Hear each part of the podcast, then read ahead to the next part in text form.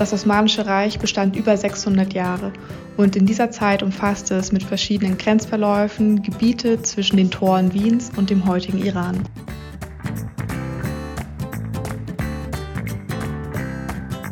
Hallo liebe Hörerinnen und Hörer zu einer neuen Folge Neugierig im Museum. Immer noch die zweite Staffel. Es geht um Reisen und die Einleitung hat es verraten. Wir reisen ins Osmanische Reich. Das ist jetzt genau 100 Jahre zu Ende. Zu diesem Anlass bin ich im Museum Fünf Kontinente und treffe hier Anahita. Hallo, mein Name ist Anahita Mittertreiner. Ich arbeite seit 2019 hier im Museum Fünf Kontinente als Kuratorin für den Bereich Südwestasien und Nordafrika. Und das ist ein etwas sperriger Name, aber er bezeichnet eigentlich den Nahen und Mittleren Osten und das Osmanische Reich ist ähm, eines der langlebigsten Reiche des Nahen und Mittleren Ostens und äh, wir beschäftigen uns in der kommenden Ausstellung mit Tüchern, vor allem aus dem 18. und 19. Jahrhundert. Die Ausstellung heißt passend dazu in trockenen Tüchern und ähm, zeigt ziemlich viele Kunstwerke. Meine Frage an dich, wie stellst du diese Ausstellung zusammen? Ja, das ist tatsächlich gar nicht so trivial, vor allem im Kopf. Also bevor eine Ausstellung, bevor man anfängt, Objekte auszusuchen, muss man eigentlich wissen, was möchte ich, was ist mein Konzept, wen möchte ich erreichen, wie, wie gestalte ich eine Ausstellung, damit ich das Wissen vermitteln kann, das ich denn vermitteln möchte. Hast du denn in der kommenden Ausstellung ein Lieblingsstück? Viele, aber äh, wahrscheinlich muss ich mich da ein bisschen beschränken. Ich glaube, ich habe zwei, zwei Lieblingsstücke. Einmal ein nicht textiles Objekt und einmal ein Tuch. Das nicht textile ist eine Hammamschale. Ein Hammam, ich weiß nicht, vielleicht wissen das einige HörerInnen, ist ein, ein, eine Art türkisches Schwitzbad. Also es ist ein öffentliches Bad. Männer und Frauen sind getrennt voneinander zu unterschiedlichen Zeiten oder in abgegrenzten Bereichen zum Baden gegangen, einmal die Woche. Und man hat dort nicht nur gebadet, sondern man hat Neuigkeiten ausgetauscht, man hat sich getroffen. Und es gibt mehrere Bereiche in so einem Hammam und zwei wichtige sind einmal ein, ein Kaltbereich, dort hat man nach dem Waschen, Baden gegessen, sich ausgeruht. Und es gibt den Heißraum und in diesem Heißraum ist es heiß, es ist dampfig ähm, und man setzt sich hin und lässt eigentlich die Hitze auf sich einwirken, bis man sich den Körper schrubbt. Und wenn man das getan hat, kommt die Hammamschale ins Spiel. Und diese Hammamschale, die wir in der Ausstellung zeigen, ist für mich eine ganz besondere, denn sie ist nicht nur eine Schale, sondern sie hat im Zentrum einen kleinen Fisch.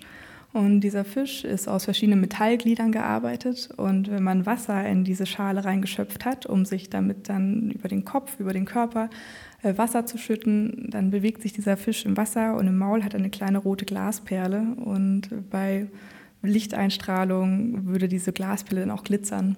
Ich mochte das Objekt total gerne und dann war ich dieses Jahr in Istanbul und bin in einen Antiquitätenladen reingegangen und habe eine ganz ähnliche Schale gefunden, also aus also auch Anfang des 20. Jahrhunderts, wie unsere Schale, die wir ausstellen. Und die Ladeninhaberin hat mir dann erklärt, ja, solche Schalen wurden vor allem verwendet, damit die Kinder sich auch haben waschen lassen, damit es einen leicht spielerischen Akzent auch bekommt. Und ich fand es ganz witzig. Ich weiß nicht, ob es tatsächlich so war, aber ich glaube, auch ich würde mich dazu bewegen lassen, mich heute noch damit zu waschen, wenn ich dadurch einen Fisch im Wasser schwimmen sehe. Also das, das Objekt mag ich wirklich gerne, das ist das Spielkind in mir.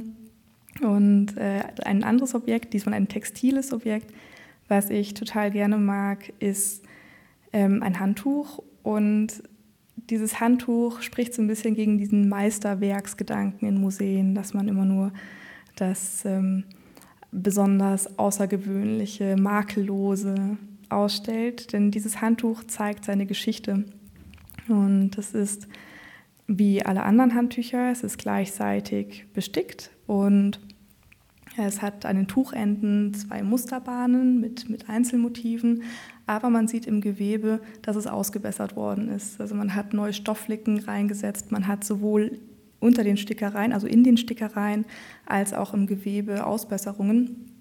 Und das zeigt, dass diese Objekte auch benutzt worden sind, dass die nicht hergestellt worden sind und dann irgendwann landen sie hier im Museum und sie hatten kein Leben, sondern man sieht, dass sie aktiv Part im Alltagsleben waren und dadurch erzählen sie uns auch etwas über das Alltagsleben der Menschen, die sie genutzt haben. Ich werfe mal kurz eine Frage ein. Ähm, diese beiden Objekte sind ein Teil der Sammlung oder sind die Leihobjekte? Diese beiden Objekte sind jetzt tatsächlich Teil unserer Sammlung. Wir arbeiten aber auch mit Leihobjekten. Also es sind vor allem zwei LeihgeberInnen involviert, die äh, große Teile auch ähm, dazugegeben haben. Aber diese beiden Objekte sind äh, einmal durch meinen Vorgänger auf dieser Stelle, der hat die Hammamschale mitgebracht und das andere Objekt kam schon in den 30ern ans Museum.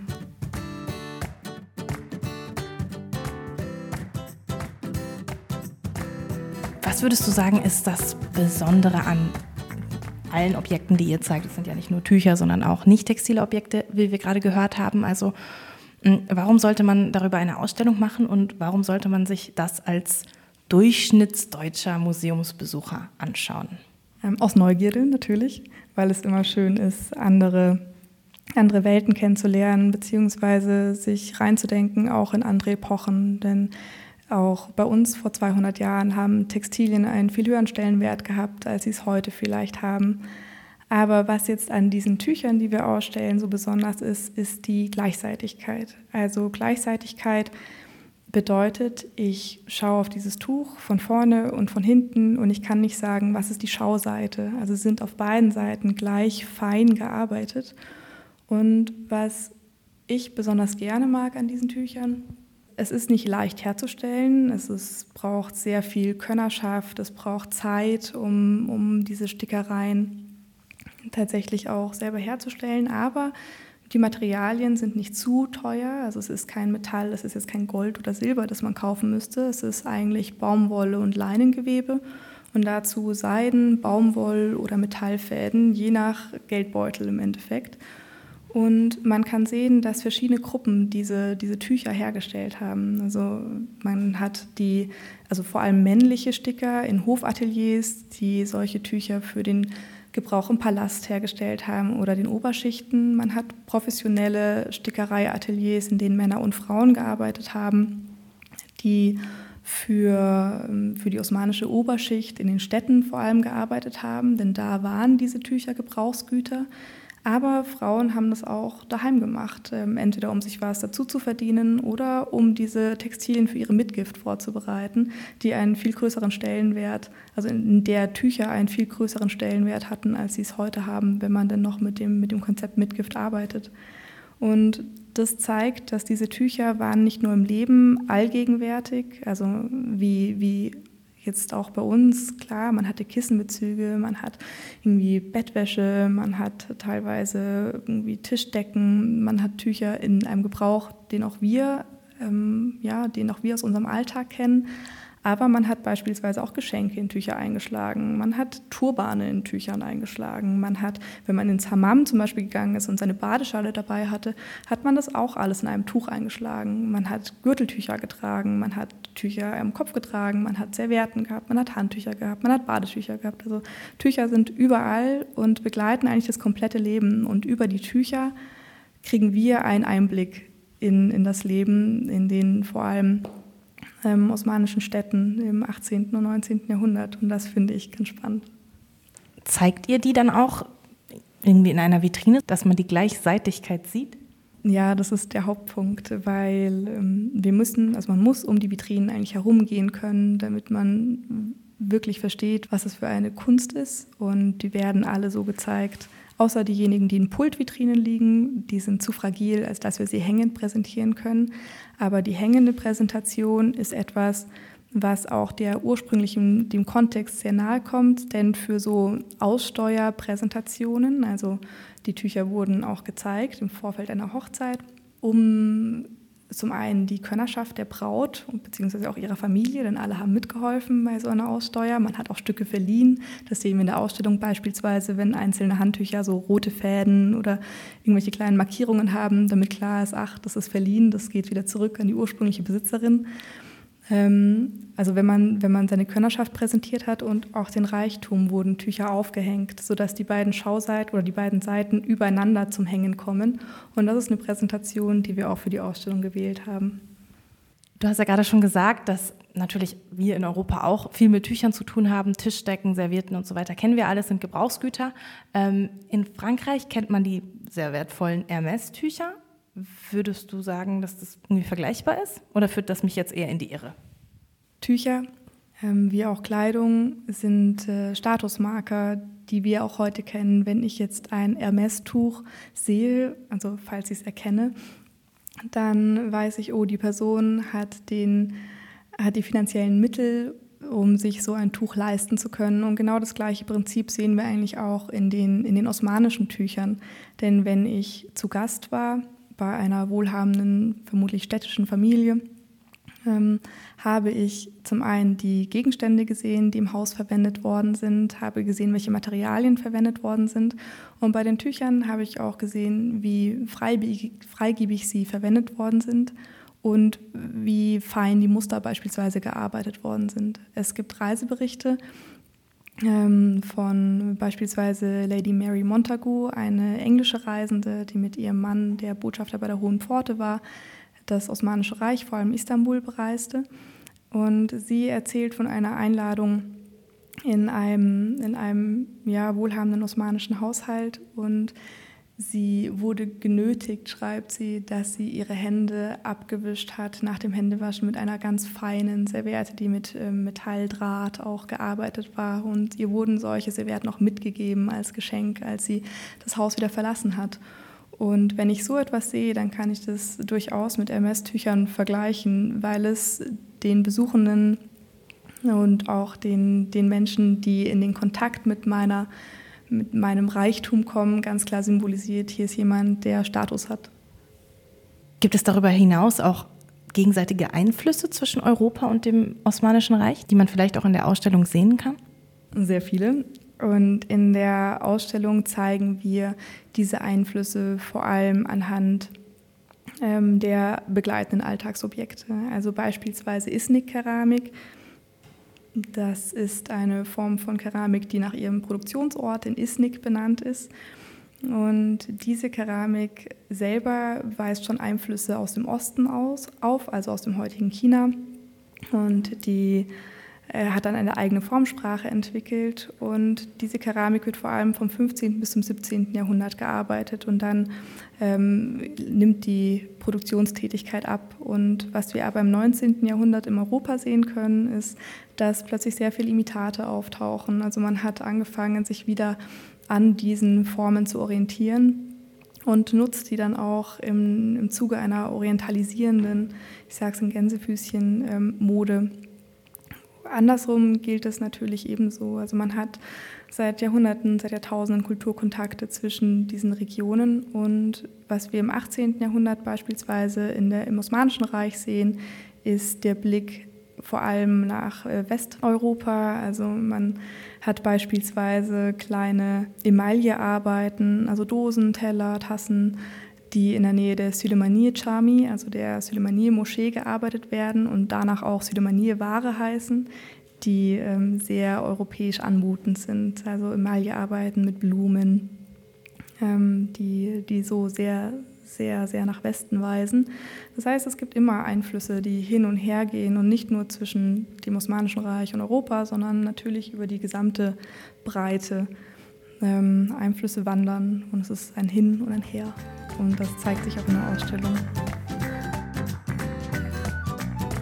Ein Objekt, das ähm, in unserer Kultur überhaupt keine Entsprechung hat. Dafür gehen wir in die Dauerausstellung.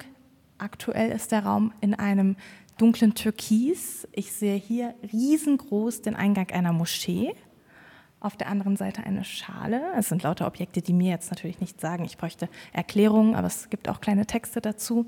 Ich sehe das Fenster eines Palastes. Ich sehe das Bild von einer verschleierten Frau. Hier sind einige Schüsseln und Teller, Keramikarbeiten. Auf der anderen Seite sind Kacheln, ganz klar Ausgrabungsobjekte, würde ich sagen. Blau mit weißen arabischen Schriftzeichen. Und da ist das Objekt. Ich habe sofort an Ronja Räubertochter gedacht. Das ist nämlich ein Vogel mit einem Menschenkopf. Und ähm, vielen kleinen Verzierungen. Auf dem Kopf sind so Locken angedeutet, auf den Flügeln Federn. Es handelt sich laut kleinen Museumstext um eine Harpie aus, aus dem Iran, 19. Jahrhundert. Anahita, erzähl mir mehr darüber. Es handelt sich hier wahrscheinlich gar nicht um eine Harpie. Eine Harpie ist ein mythologisches Wesen aus der westlichen Welt, sondern um Burak. Burak ist das Reittier des Propheten Mohammed, das er auf seiner Nachtreise besteigt und das ihn in den Himmel führt. Und was hier an dieser Figur ganz auffällig ist, ist zum einen der kahle Kopf mit großen Ohren und dass es sich um einen Menschenkopf auf einem Vogelkörper handelt.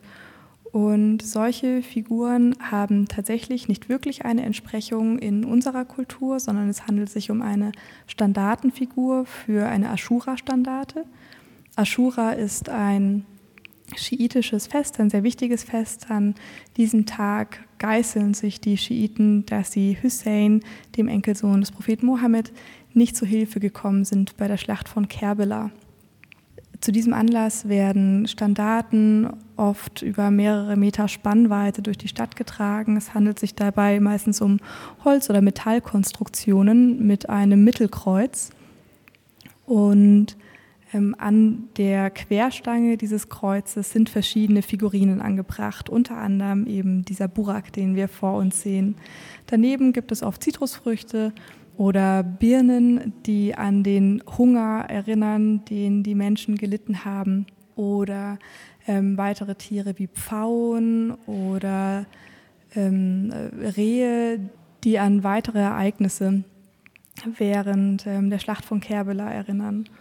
Und ich mag dieses Objekt sehr gerne. Es ist nicht das einzige Objekt, das zu Ashura-Standarten gehört oder was da kontextualisiert werden kann. Wir haben beispielsweise auch Birnen, Zitrusfrüchte ähm, oder kleine Reh- und Hirschfiguren im Depot, die für den gleichen Zweck gefertigt worden sind. Und äh, als ich in der Datenbank nachgeschaut habe, beziehungsweise auf den Karteikarten, habe ich dann Begriffe oder Schlagworte gelesen wie Briefbeschwerer oder wie Zierobjekt. So wurde es auch in den Auktionskatalogen betitelt, als einige dieser Objekte Anfang des 20. Jahrhunderts angekauft worden sind. Ähm, ich habe mir dann Gedanken gemacht und eines Tages bin ich zufällig über ein Foto gestoßen, ein privates Foto aus Iran, ähm, wo ich äh, eine solche Standarte fotografiert hatte und dann habe ich diese Figuren wieder gesehen und dann konnte ich auch den Zusammenhang in der Datenbank ergänzen. Das war jetzt ein glücklicher Zufall. Normalerweise läuft es tatsächlich nicht so, sondern äh, wenn man ein Objekt hat, das sich nicht sofort erschließt, also wie beispielsweise eine Tasse oder ein Teller, dann geht es erstmal in die Literaturrecherche rein. Und äh, dafür haben wir eine Bibliothek hier im Haus, beziehungsweise man kann ja auch in die Stabi gehen. Und dann äh, müssen erstmal einige ja, andere Kataloge, wenn es um Objekte geht oder Fachpublikationen einfach durchgearbeitet werden, damit man für jedes Objekt dann auch den entsprechenden Kontext finden kann.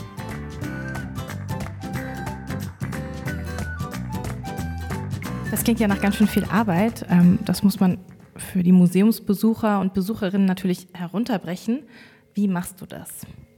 Ja, das ist tatsächlich gar nicht so einfach für mich, denn wir haben nur einen begrenzten Platz ähm, an Objekttext und der Objekttext ist eigentlich der Raum, wo ich solche Informationen dann auch vermitteln kann. Und wenn ich eine Ausstellung gestalte, wie jetzt zum Beispiel mit den trockenen Tüchern, ist deswegen ganz wichtig, dass das Ausstellungskonzept in sich klar ist, sodass die BesucherInnen nicht so viel Zeit darauf verwenden müssen, sich im Raum zu orientieren, sondern dass man dann auch gleich weiß, okay, dieser Objekttext, der gehört in die Großgruppe hier, beispielsweise Hammam.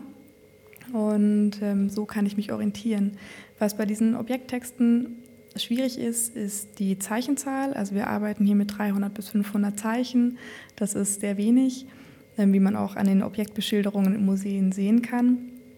Und ähm, aus Studien weiß man auch, die Menschen, also ich weiß nicht, wie es bei dir ist, ich lese meistens nicht jeden Text, wenn ich in eine Ausstellung reingehe und damit befinde ich mich eigentlich ziemlich im Mittel mit den meisten BesucherInnen. Also viele Menschen lesen nicht alle Texte, sondern schauen, interessiert mich das Objekt, lesen den ersten Satz vielleicht von der Beschilderung, denken sich, boah, pff, nee, ich gehe zum nächsten oder ah ja, gut, da möchte ich mehr drüber wissen.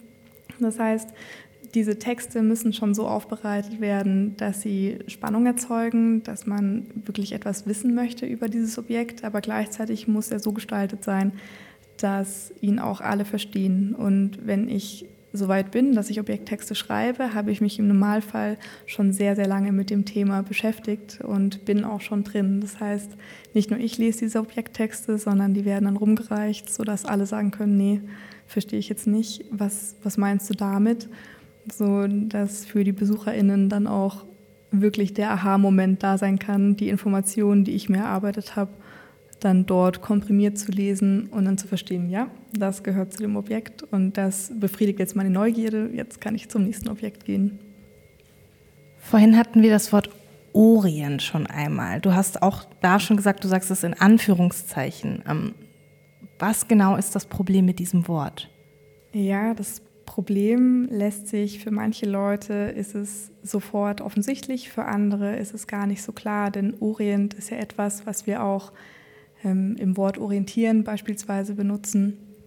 Ähm, der Orient als Konzept, das ist das, was schwierig ist. Also wir sprechen hier von, von einer Großregion oder von vielen Regionen, die gar nicht so klar gefasst sind, was gehört dazu, was gehört nicht dazu. Und Orient, ähm, wie der Begriff genutzt wird oder genutzt wurde, ist äh, mit vielen Stereotypen verbunden, mit der mit einer Andersartigkeit, die zum einen als sehr exotisch oder erotisch wahrgenommen wird, wenn man jetzt an Bauchtänzerinnen zum Beispiel denkt oder an Haremsfantasien, Haremsdarstellungen. Und auf der anderen Seite ist es auch ein Ort, der zwar immens reich ist, also die Reichtümer, tausend eine Nachteppiche, und auf der anderen Seite aber auch sehr langsam und keinen, keinen Fortschritt bedeutet. Also Orient ist die Zeit, die so im Opiumrausch irgendwie verschwindet, während der Westen die Aufklärung hat und die Eisenbahn hat und Fortschritt hat. Und Orient ist diese Anderswelt. Und Orient, also ich finde den Begriff auf der einen Seite natürlich sehr, sehr schwierig. Gerade ähm, seit 1978 mit Edward Saids Orientalismus ist der Begriff ja auch akademisch kaum mehr verwendet worden. Aber auf der anderen Seite zeigt Orient auch, dass wir von hier auf diese Region schauen. Also wenn ich einen geografischen Begriff wähle, wie wir ihn jetzt auch für die Abteilung gewählt haben, Südwestasien und Nordafrika, ähm, bindet sich gut ein in die restlichen geografischen Abteilungen des Hauses. Aber das dahinterliegende Konzept ist natürlich, dass ähm, die verbunden sind durch die Religion, die die Eliten im Laufe der Geschichte angenommen haben, durch den Islam. Das ist so ein bisschen der Elefant im Raum. Und wenn ich Orient als Begriff nehme, dann zeigt er ganz deutlich, dass ich von hier drauf schaue, dass das keine objektive Darstellung ist, sondern dass wir immer subjektiv mit unserem Blick von Westen aus arbeiten. Das heißt, man kann diesen Begriff eigentlich auch anders nutzen und sagen, passt auf, wir, wir machen keine objektive Darstellung. Das, was in europäischen Museen passiert, ist was sehr Subjektives.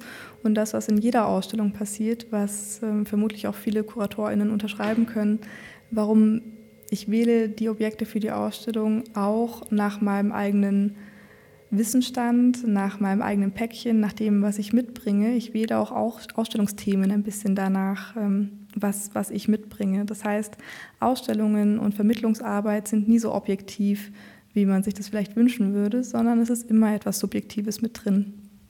Und Orient beschreibt es sehr gut, ist aber ein Begriff, den wir über kurz oder lang nicht mehr verwenden wollen. Jetzt erstmal über kurz im Abteilungsnamen, lang wird dann Ausstellungsname, wenn dann die Abteilung inshallah ähm, umgestaltet wird. Also man hat es bei dem Wort Orient äh, mit vielen auch Falschinformationen zu tun, die wahrscheinlich auch in einer Zeit entstanden sind, in der viele Leute sich kein eigenes Bild machen konnten, sondern tatsächlich ähm, damit arbeiten mussten, was anderen ihnen, präsenti ihnen präsentiert haben. Ähm, teilweise zeigt ihr auch, wo diese Fake News herkommen und versucht, die gerade zu rücken, auch jetzt in der Ausstellung, richtig? Ja, genau. Ähm, vielleicht, bevor ich zur Ausstellung komme, dieses, die Stereotype, das sind natürlich alte Stereotype, aber wir gewinnen auch neue Stereotype dazu. Das heißt, ähm, seit 2001 hat man natürlich nochmal einen ganz anderen Blick auf diese Großregion. Man hat äh, Greater Middle East, was äh, George Bush geprägt hat, die Achse des Bösen. Also das ist, da ist nochmal ein ganzes neues Set an Stereotypen dazugekommen. 2015 hat nochmal geändert, wie ganz viele Menschen auf, auf den Nahen und Mittleren Osten schauen. Also es ist eigentlich ist diese Erotisierung, Faszination inzwischen zu ja, Angst und Terror umgeschwenkt. Das heißt, diese Stereotype ändern sich auch die ganze Zeit und das ist etwas, was wir im Museum natürlich eigentlich in Führungen adressieren, wo wir auch sagen, ja, was, was machen wir mit unserer Ausstellung eigentlich, wie, wie thematisieren wir das? Und jetzt in der kommenden Ausstellung ist der Orientalismus, da sind wir im 18., 19. Jahrhundert. Und wenn wir dann aus dem Osmanischen Reich nach Europa schauen, dann sehen wir ganz viele Maler, vor allem Maler, auch Malerinnen, die diese Stereotype nutzen, um nackte Frauen darzustellen, eben solche Harem-Szenen, Hammam-Szenen. Man sieht Frauen, die sich räkeln, die man dann ungestraft, voyeuristisch darstellen kann. Beispielsweise Ingres mit seinem, mit seinem runden Einlass in Bilder, so dass man tatsächlich diesen Schlüsselloch, voyeuristischen Blick auch provoziert. Mhm. Was wir machen, ist, wir stellen dem gegenüber, wie denn zeitgenössische Darstellungen aus der Türkei die Menschen im Hammam beispielsweise jetzt dargestellt haben. Und es gibt äh, Schattenspielfiguren, Karagöz-Theater. Diese Schattenspielfiguren zeigen die Utensilien, die man auch sonst fürs Hammam hat. Also diese Badeschale, mein, mein Lieblingsobjekt, Lieblingsobjekt von vorher. Dann hohe Stelzsandalen, auf denen man im Bad gelaufen ist und auch Badetücher. Das heißt, wir zeigen zum einen den europäischen Blick, aber wir versuchen den auch aufzubrechen durch eine emische Sichtweise, also durch eine einheimische.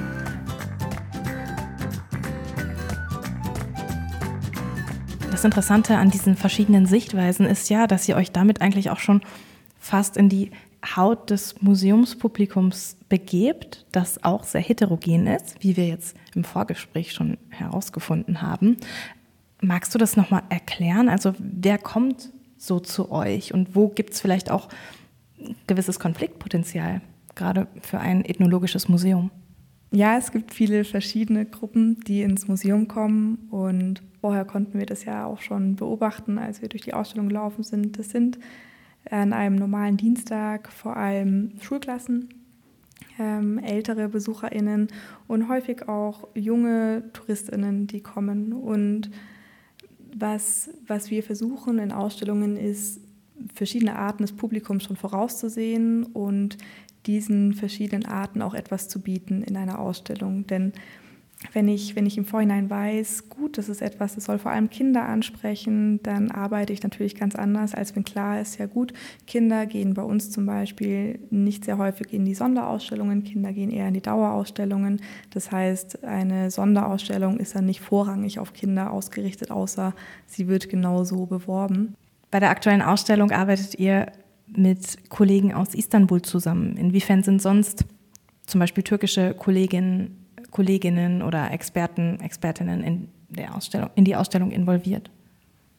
Das sind tatsächlich die einzigen türkischen Expertinnen, die noch in der Ausstellung involviert sind. Aber meine Werkstudentin hat ähm, türkische Vorfahren und wir arbeiten auch in der Ausstellung mit türkischen Kulturvereinen aus München zusammen, sodass da ein starker Community-Bezug auch besteht.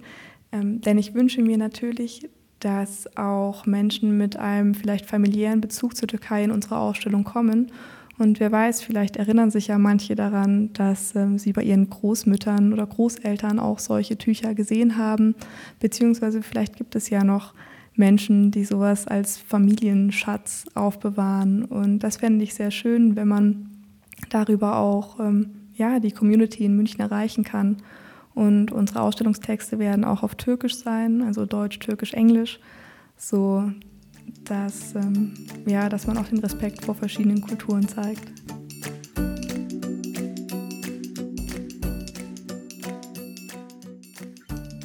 Das sind ja jetzt zeitgenössische Stimmen aus der Türkei. Was ist mit alten Reiseberichten?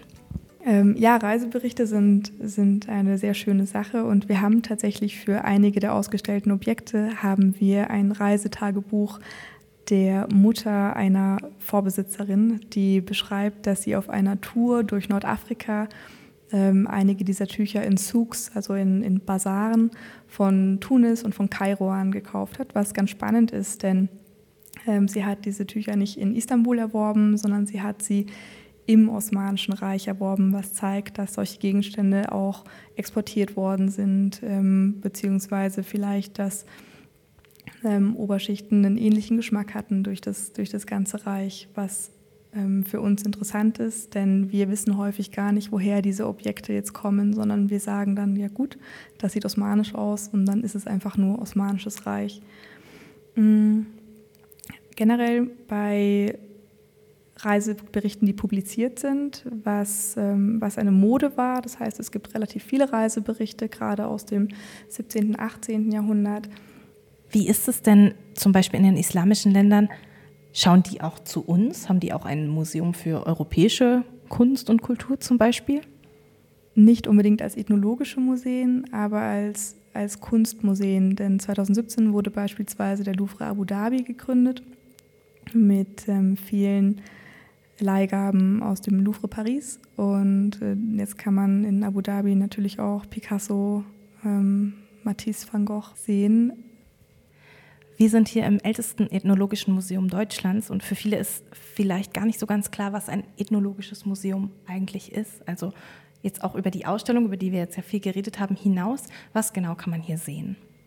Ähm, das ist gar nicht so leicht, das runterzubrechen, weil wir sehr vielseitigen Objektbestand haben. Meine Abteilung zum Beispiel ist äh, ja auf dem Bereich Südwestasien und Nordafrika beschränkt und das älteste, also die ältesten Objekte kommen etwa aus dem zweiten Jahrtausend vor unserer Zeitrechnung und das letzte von quasi gestern.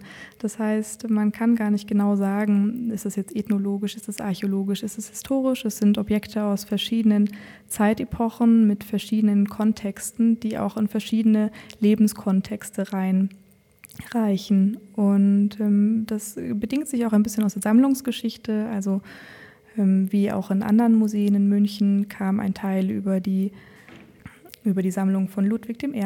und später wurden Objekte angekauft. Und was äh, aber vielleicht noch ganz interessant ist, um das im Hinterkopf zu behalten, äh, jetzt allein in der Abteilung Südwestasien und Nordafrika gibt es um die 20.000 Objekte. Und in der Dauerausstellung werden 100 Objekte circa gezeigt. Das heißt, wenn ich in so eine Dauerausstellung reingehe, zeigt es jetzt nicht einen ähm, repräsentativen Überblick über Nordwest, äh, Südwestasien und Nordafrika, sondern es sind eigentlich verschiedene Objekte, die zeitlich und geografisch weit auseinander liegen, die aber bestimmte Einzelaspekte verdeutlichen. Und so kann man das eigentlich fürs ganze Haus sehen. Im Haus gibt es natürlich nicht nur den Bereich Südwestasien, Nordafrika, sondern auch andere Abteilungen. Also ein, eine Abteilung deckt den afrikanischen Kontinent ab, eine Abteilung Ostasien, dann die Amerikas. Aber wie man sieht, gibt es dort auch Überschneidungen. Die Sonderausstellung in trockenen Tüchern, gewebtes und besticktes aus dem Osmanischen Reich, läuft seit dem 9. Dezember 2022 im Museum Fünf Kontinente und ist dort noch bis zum 11. Juni 2023 zu sehen. Liebe Hörerinnen und Hörer, die nächste Folge wird die letzte sein.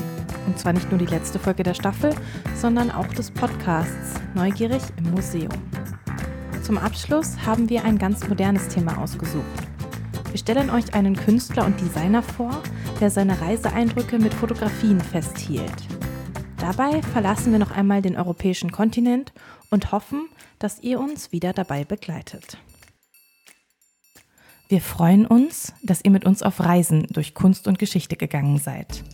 Fotos von den Museumsschätzen findet ihr auf unserem Blog www.neugierigimmuseum.com, alles zusammengeschrieben, und auch auf Instagram. Wir freuen uns über eure Kommentare und Fragen.